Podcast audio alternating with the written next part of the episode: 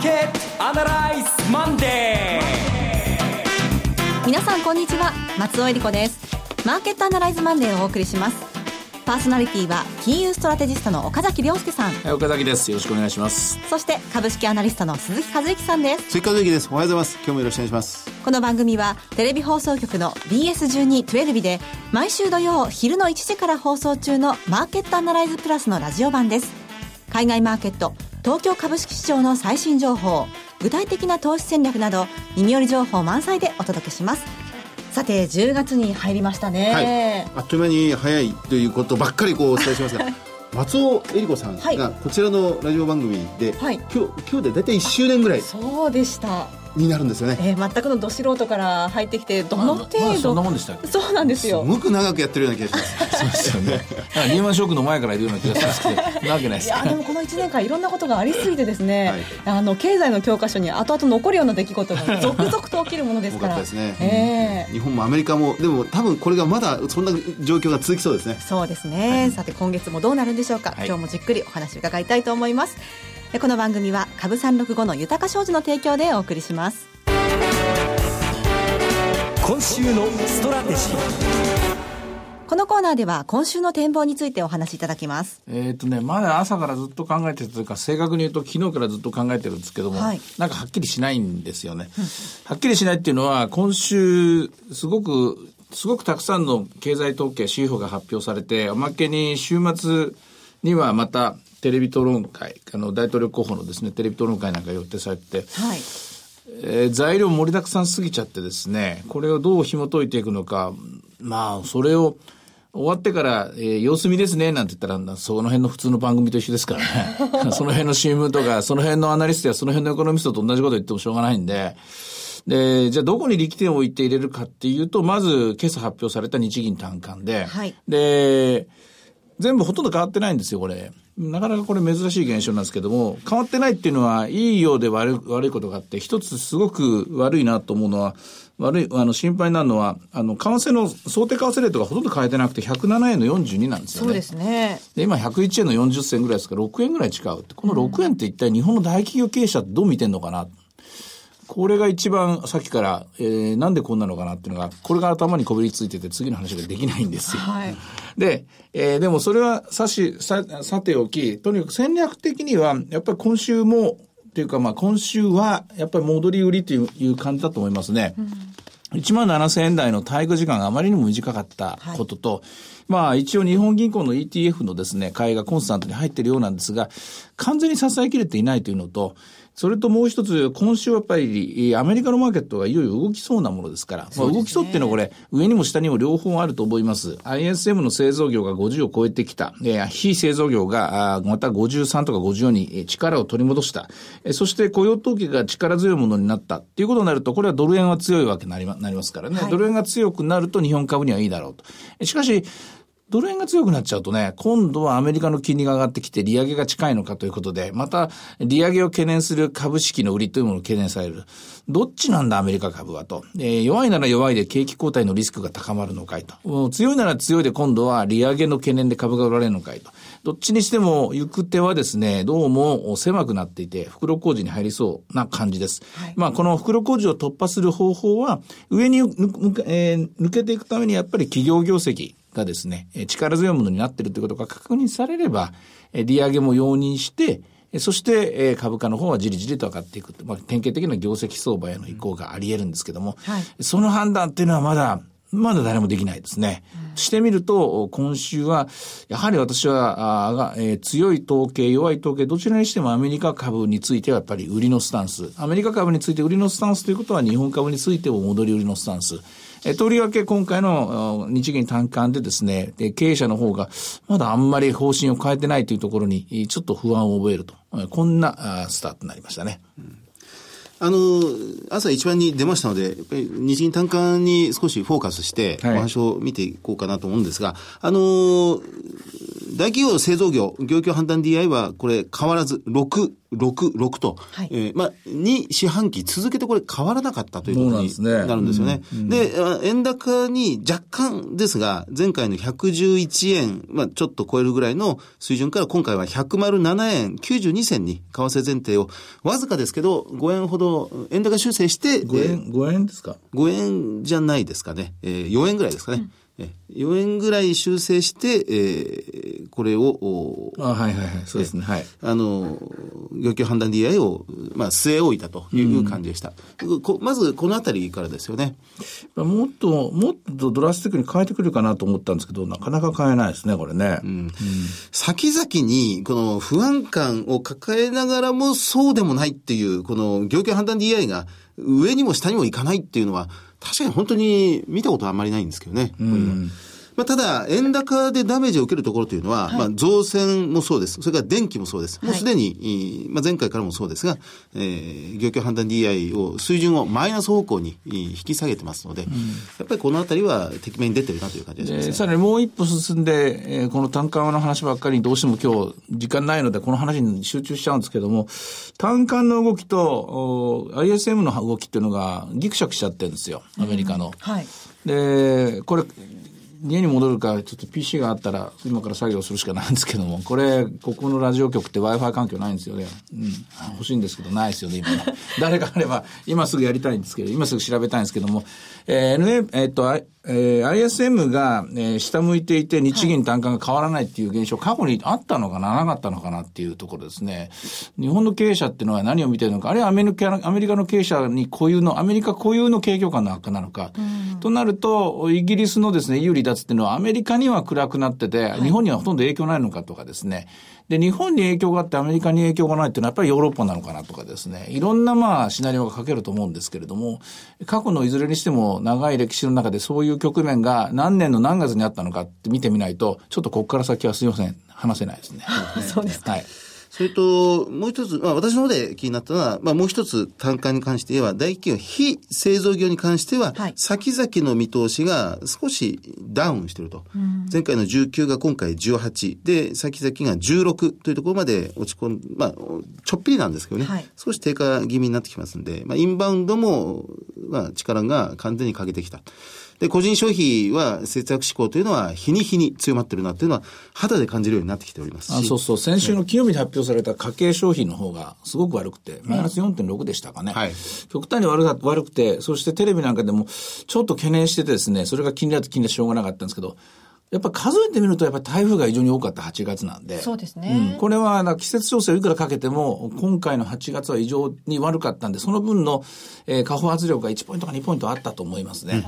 難しいですね、今、記録を読むのが。そうですね。まあ、4回、1ヶ月に4個の台風が日本に上陸したという。ええちょっと記憶にないぐらいだったんですけれどもまあ、。そのあたりがまあ出てしまったという、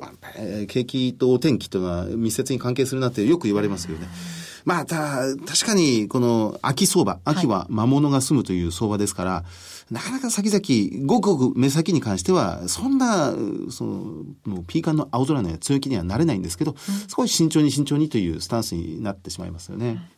えーそんな中、今週は決算が相次ぎますよね。はいえっ、と、今日3日、島村がありまして、で、明日、えーもあります。えーそして、イオンだったり、セブンアイ・ホールディングスなど、はい。いろいろありますけれども。2月、8月決算の第2四半期が、まあ、出てくるということですが、先ほどのお話に戻ってしまうんですけど、やっぱりはい。8月、7月、天候不順がんですよね。適面に出ていて、もうすでに月々発表されている月次ベースの数字が極端に悪いっていうのが随分目立ってるんですよね。まあ、それを受けて第2四半期、通常企業は第2四半期あたりで、えーまあ、上場企業の半数あたりは通期の見通しを上ないし下に変更していきますから、はいまあ、このペースでいくと、下方向に変更する可能性が高いのかなというのが、今回の小売企業に関する決算の、まあ、警戒えー側面としては今見られておりますね。はい。えーそんな今日の前場なんですけれども、ちょっと振り返ってみましょうか。はい。あの、週明け、日経平均は、これは非常に、えープラス方向で動いてます。えー183円高という形ですね。このあたり少し朝方意外感があったんですけどね。えっ、と、まあ、ニューヨークの間にですね、確か570円ぐらいまで行ってたと思うので、ですから大方もお夜の間に動かされてて、東京はもう寄り付きから高かったと思うんですね。で海外のマーケットでは、あの、ドイツ銀行が不安感が少し払拭されているということで、例の司法問題ですね、140億ドルが54億ドルで手を打ちそうだとか、まあ、ああいう話で、まあ、ドイツ銀行はすでに引き当てってますからね、あの、あの問題は本質じゃないんですよね。本質的にはドイツ銀行の問題はバランスシートではなく、もはや、もはやというかそもそもが稼ぐ力すごく落ちているので、で、ドイツ銀行のビジネスモデルっていうものがこう否定されちゃったんだよね。その政治とか、えー、あの、体制側からですね。はい、そこが、今回また10、去年の12月が赤字でしたからね、うんうん、えー、そこに向けてもう、あともう1四半期しかないけど大丈夫かみたいな、そのところまで来てますね。あの、ドイツ銀行っていうと、世界的に見ても大きな銀行で。圧倒的ですよ、えー、これは他の、あの、国への影響っていうのはないですかね？いや、それは大いにあると思いますね。で、ドイツ銀行のビジネスモデルが、こう、先行きがもう尻すぼみだっていうことになってしまうと、はい、本当に、えー、業界再編っていうのかな、もっと銀行の数減らさなきゃしょうがないでしょうし、で、それともう一つ言うと、やっぱり、えー、こう、アニマルスピリットっていうか、こう、トレーディングモデルっていうのがこれから機能しなくなるとなると、はい、え銀行だけの問題じゃなくて、証券会社も、はい、それから投資信託ビジネスも、で、その先にあるヘッジファンドビジネスっていうのも、あんまり進まなくなります、これ。で、その全体が落ち、あの、落ちるっていうのは、マーケットのボラティリティが下がるっていうことだから、なんか旗から見てるといいことのように思われるかもしれませんけれども、これがひょっとしたらニューノーマルかもしれないと。うん、大きな利益が生まれない金融市場からと。金融市場全体としては地盤沈下といいますか、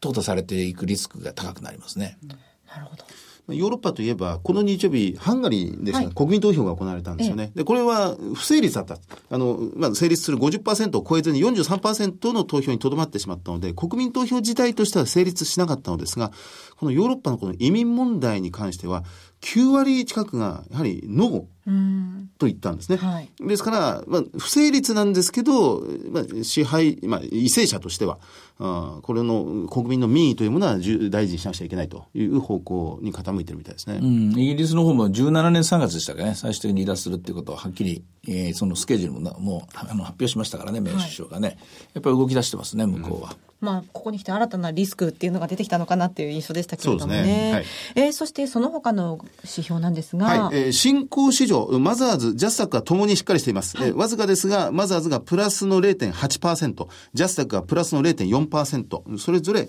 まあ、続伸と見ていいんでしょうね。金利は例の日銀金融政策決定会合以降ですね、逆に下がってしまうところがあったんですけども、はい、マイナスの 0. 今日は075ということで、1ベースだけですが、一応これ0からマイナス0.1の間で10年金利は、そこでコントロールされるという、そんなふうにマーケットを受け止めてみたいですね。あとはドル円は1円の4445。こちらも落ち着いた動きです。ドル円は今週どうでしょうね。うん、見てみなきゃしょうがないんで、もうこれは、あの、まあ、相場なんですよ。どっちか、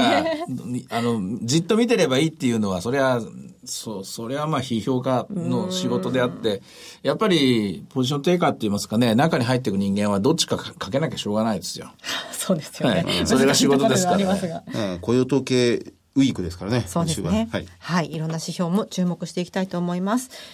さて、いろいろ展望していただきました。今週末には土曜昼の1時から BS12-12 で放送しているマーケットアナライズプラスもぜひご覧ください。また、Facebook でも随時分析レポートします。以上、今週のストラテジーでした。マーケットアナライズマンデーそれではここで株365の豊商事からのセミナー情報をお伝えします。ニューヨークダウ上場記念特別セミナー in 福岡が10月15日土曜日に開催されます。12時半会場、午後1時開演です。第1部は大倉隆さんと大橋弘子さんの為替セミナー、本音で言わせてライブ。そして第2部では大倉隆さんと大橋弘子さんによるニューヨークダウもついに上場。今注目のクリック株365の魅力とはといった特別セッションが開催されます。そして第3部では岡崎さんによるセミナーがございます。会場は博多駅、日本生命博多駅前ビル8階、TKP 博多駅前シティセンターホール B です。ご応募は、豊か商事福岡支店。フリーコール0120-998-624。0120-998-624です。受付時間は土日祝日を除く9時から午後8時です。株式と為替の話両方が聞けるセミナーです。福岡だけでなく九州の皆さん、ふるってご応募ください。豊か商事のセミナー、次は金沢です。ニューヨークダウ上場記念特別セミナー in 金沢が10月29日土曜日に開催されます。12時半会場、午後1時開演です。第1部は岡崎さんによる講演、不確実性化の金融市場、週明けの日本で戦うダウ365必勝法。そして、ニューヨークダウもついに上場。今注目のクリック株365の魅力とはと題した岡崎さんの特別講演もあります。えそして第2部では、遠蔵さんによるセミナー、混迷相場をどう乗り切るか、遠蔵の投資法を徹底解説がございます。会場は、金沢は上堤町にあります、アパー金沢ビル6階、TKP 金沢ビジネスセンター、カンファレンスルーム 6C です。ご応募のご連絡先は、豊か商事金沢支店。フリーコール0120-941-924。0120-941-924。受付時間は土日祝日を除く9時から午後8時です。えそして豊か商事からのセミナー情報、最後は東京です。ニューヨークダウ上場記念特別セミナー in 東京が開催されます。11月5日土曜日、12時半会場、午後1時開演です。第1部は岡崎さんによる講演。不確実性化の金融市場、週明けの日本で戦うダウ365必勝法。そして、ニューヨークダウンもついに上場。今注目のクリック株365の魅力とはと題した岡崎さんの特別講演があります。えー、第2部では、遠蔵さんによるセミナー、混迷相場をどう乗り切るか、遠蔵の投資法を徹底解説がございます。会場は、大手町の朝日生命大手町ビル24階のサンスカイルームです。ご応募は、豊か商事本店0120-770-100池袋支店0120-964-124そして埼玉支店0120-997-524です。受付時間は土日祝日を除く9時から午後8時です。えー、株式と為替の話両方が聞けるセミナーです。東京だけでなく関東近県の皆さんふるってご応募ください。最近資料がどんどんどんどん増えてしまって、はい、一昨日も横浜だったんですけども、40ページも資料作ってすみません、皆さんなんか分かんなかったですよねっていう感じ それぐらい困っちゃうんですけどね、今、すごく増えてるんですよね。自分でも下手だなと思うんですけどね、絞りきれてなくて、えー、なんとかこの10月中には今、あの、もう、もうてんこ盛りになってる資料を少し整理してですね、分かりやすくお伝えしたいと思います。すいませんでした。まあ、それだけ伝えたいことがいっぱいあるということですね。はい、えー、なお、それぞれの会場では取扱い商品の勧誘を行う場合があります。えでは続きまして、毎週土曜日午後1時から放映中の BS1212 日マーケットアナライズプラスからセミナー情報です。はい、え名古屋でのセミナーです。リアルマーケットアナライズ2016 Waiting for the Sunrise in 名古屋。10月22日土曜日デザインホールで開催されます。こちらのセミナーは BS1212 のマーケットアナライズプラスのホームページよりご応募できます。え番組ホームページから応募フォームにご記入いただくか、お電話でご応募ください。電話番号は0120-953-255 0120-953-255です。通話料無料、自動音声応答サービスにて24時間ご応募を受けたまっております。え締め切りは10月10日月曜日です。来週ですね。はい。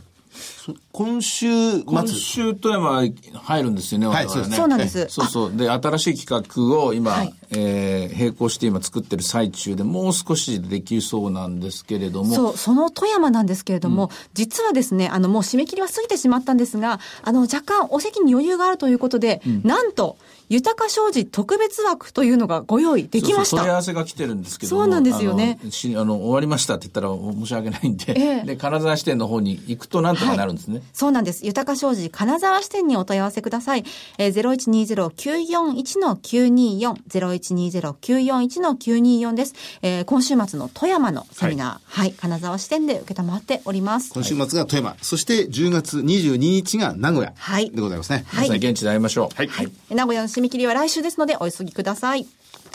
そして最後はテレビ番組のお知らせです。いつでも無料の放送局 BS12 テレビでは今日夜8時から昭和のお母さんの代名詞である京塚雅子主演肝っ玉母さんを放送します。おせっかいでお人よしな母さん中心に巻き起こるホームドラマの傑作をお見逃しなく。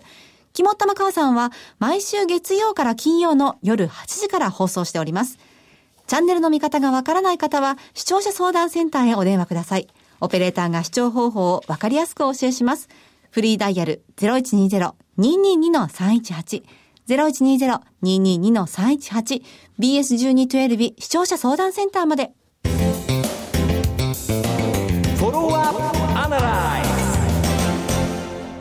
このコーナーでは先週放送の BS1212 マーケットアナライズプラスについて振り返ります。あの、リスナー銀行の黒瀬光一さんにスタジオに初めてお越しいただきまして、うんはい今回日銀の金融政策について改めてびっしりこう、まとめてもらったという形でしたよね。まあでも、最終的にはなんかヘリコプターまでの影がちらつきましたね。うーん。あの、議論すればするほど、ちょっとだんだんだんだん、もうちょっとこっちの話よりも、本当の元の企業業績に入っていかないと、なんか我々はどんどんどんどん、えー、なんか大事なものを見失いそうだなっていうのが、終わった直後の直感だったんですよあ。印象だったんですよ。もうマーケットに対する、まあ、プラスの方向性を金融政策で出そうとしたらもうそこしかないと。そうなんですね残ってる部分はですね。そうするとそれは国としては大きなリスクになってるっていうので、やっぱりこれ立ち往生になっていくと、ちょっと待ってちょっと待ってと、株式市場は一体そもそもどうやって動いてるんだって言ったら、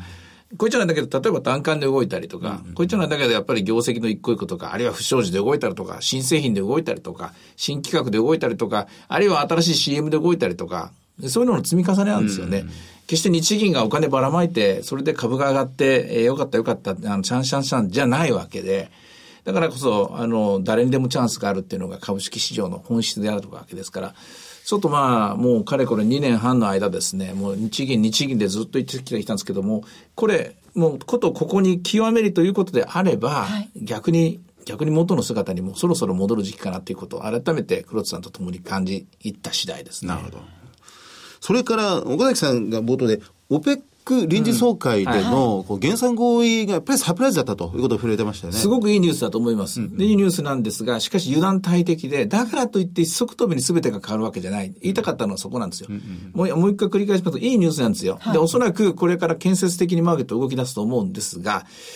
どうでしょうね。ざっくり1年ぐらいかけて、戻っていくんじゃないかと思いますね。割といろんなものが。長期ですよねうん、やっぱり1年ぐらいかかると思います。金利の正常化のためには、えー、原油価格がもう暴落が続いている中では、とてもじゃないけど、デフレ脱却できませんから、はい。そういう意味では、一つ穴は塞がったというのが確認できたニュースだと思いますね。あの、そこで戻っていくため、まず原油価格は戻っていくと。で、タイムラグを置いて、次に戻るのがドルということになっていくわけです。その前に多分金利だと思いますね。金利がやっぱりもう、あの、例えば日銀の今回の話もですね、80兆円を使い切りますよと。はいえだだけど、80兆円使い切ったら金利が下がっちゃうでしょうと。金利が下がるんだから使い切れないでしょうと言うんですけども、金利が上昇する局面であれば使い切れるんですよ。うん。わかります？金利上昇下の中で80兆円の量的緩和を進めるっていうのが一番ベストなんですよ。はいで、それを、おまあ、為替のお効果で、例えば為替の円安効果の中で行う、これも一つの手なんですけども、原油上昇下の中で80兆円を使うと、これは使いやすいはずなんですよ。全体の景気が良くなってる中で使ってくれば、これは一番景気が加速するパターンだと。ただ、えー一番いい、あの、歯車の噛み合いなんですけども、油断大敵でまだ時間はかかるというのが一番捨てたかったところです。そして金利が戻る過程で、今度はドルが戻っていくと。そういう感じだと思いますね。感じですねはい。ました。えさて、マーケットアナライズマンデー、そろそろお別れの時間になりました。えー来週は10月10日、体育の日なんですね。すねということで、はい放送は残念ながらお休みとなってくだります。さいね。頑張ってくださいね、皆さんね。ということで、また再来週お会いすることになります。ここまでのお話は、田崎亮介と。鈴木和之と。そして松尾恵理子でお送りしました。それでは今日はこの辺で失礼いたします。さようなら。この番組は株三六五の豊か商事の提供でお送りしました。